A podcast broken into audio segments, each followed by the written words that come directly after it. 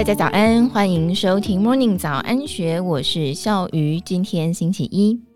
原子弹之父奥本海默由于同名的好莱坞电影大卖，一时之间成为国内外的热门话题。其实以理论物理见长的奥本海默，一九二四年到欧洲深造的时候，在第一站的英国剑桥大学过得并不快乐。特别当时他的第一志愿是到堪称近代物理界圣域的剑桥大学卡文迪西实验室来做研究，但是他一开始就被时任卡文迪西负责人、有“核子物理之父”外号的诺贝尔化学奖得主拉塞弗教授打了回票。后来是实验室里的另一位教授接受了他，奥本海默才得以如愿。但是后来他对卡文迪西的记忆大多是苦涩而灰暗的。十年后，拉塞福接受了一位来自中国、年仅二十四岁的物理系毕业生到卡文迪西实验室深造，他叫做李国鼎。二零二三年的今天，我们知道李国鼎是台湾科技之父，一手催生了新竹科学园区、资策会，还有台积电。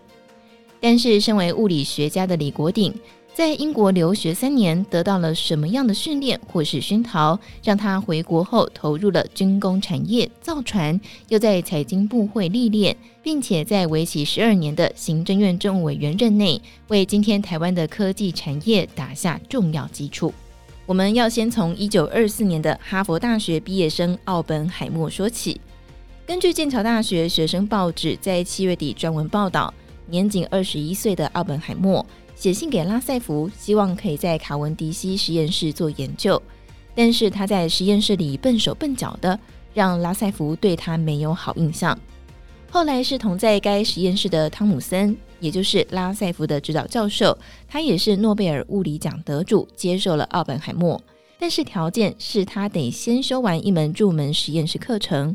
拉塞福始终对奥本海默有疑虑，也不想跟他一起做研究。因此，这位未来的原子弹之父只在剑桥大学待了一年。奥本海默真正想攻读的是理论物理，而非在实验室里面动手做研究。这让他与指导老师布莱克特很不合，而且布莱克特对学生要求很高，这几乎让奥本海默精神崩溃。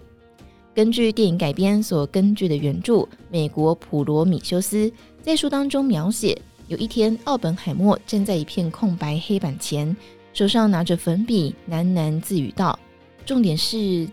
重点是，重点是，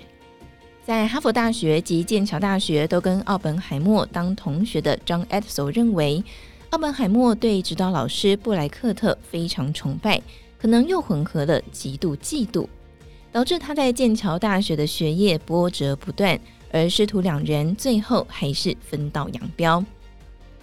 跟奥本海默的灰暗相比。”李国鼎对于在卡文迪西的三年多回忆，可以说是完全相反。根据一九八九年他接受国内杂志专访时的说法，他说：“回想起来，剑桥三年是我这一生最愉快的日子，没有经济压力，又每天都获得新知识，而且在那样的学术环境中，真会让人产生一种追求真理的心情，这对我的影响是很深远的。”根据李国鼎科技发展基金会在二零零四年出版的专书《李国鼎的一生》所述，一九三四年夏天，他考取第二届中英庚款留学考试，原本分配到苏格兰爱丁堡的圣安德鲁大学，也就是英国威廉王子的母校，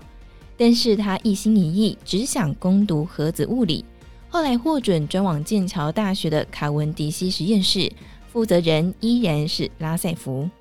在拉塞福的门生爱丽丝指导下，李国鼎头两年在卡文迪西完成了贝塔及伽马放射性光谱的分析及论文。后来转到同样在剑桥大学的英国皇家学会蒙德实验室，研究极低温下金属的超级传导现象。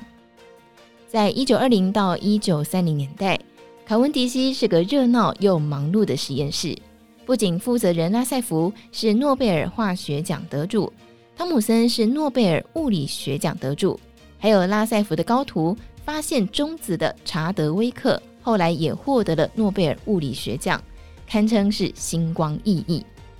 在这些大师的光环下，考文迪西实验室每一年大约有三十位研究生进来，加上多位的客座研究员，每天忙着投入不同的研究主题。有些研究拉塞福相关的题目，有些人在做别的题目。根据李国鼎后来的说法，他在剑桥大学深造三年，印象最深的就是拉塞福的治学方法。他回忆，每当接到新工作或是任务，第一步是观察整体，不能见树不见林。这当然需要经验培养，也需要各种专才从各方面做研究集众人之长，才不会有所缺漏。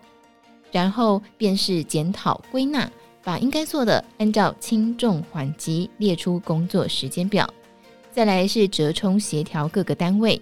因为小到原子构造，大到实验室，乃至于一个政府都是一种系统，要分工合作才能有所进展。我在剑桥学到最珍贵的，也就是这种做事的方法和态度。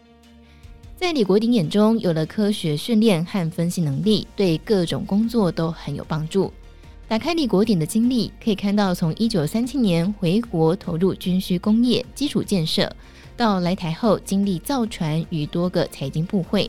后来分别接任经济部长及财政部长。以至于一九七六年到一九八八年担任行政院政务委员，都可以看出他年轻时接受的物理及科学教育，没有让他走上学术道路，却能够在日后领域多样的政府工作都贡献所长。当然，更重要的就是在他十二年行政院政务委员任期内，不仅推动竹科成立，也是催生台积电的重要推手。今年三月中，张忠谋与《晶片战争》书籍的作者米勒对谈时透露，一九八七年台积电成立前，当时政府并非是心甘情愿的投资台积电，而最后促成的关键人物就是李国鼎。他说：“李国鼎是唯一相信我的人，政府里只有他相信我，因为有李国鼎的支持，政府才愿意投资。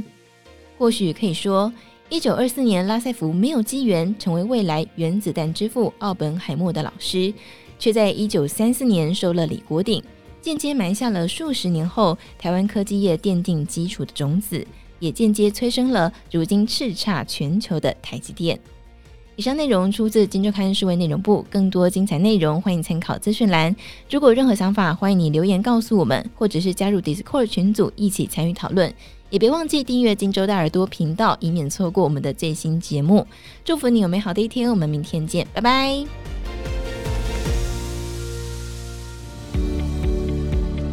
听完 Podcast 节目，有好多话想分享，想要提问却无处可去吗？别烦恼了，现在只要点击资讯栏下方的 Discord 社群平台连接，输入昵称就可以立刻问问题，与主持人互动哦。让我们一起在学习的路上不孤单。等你来加入。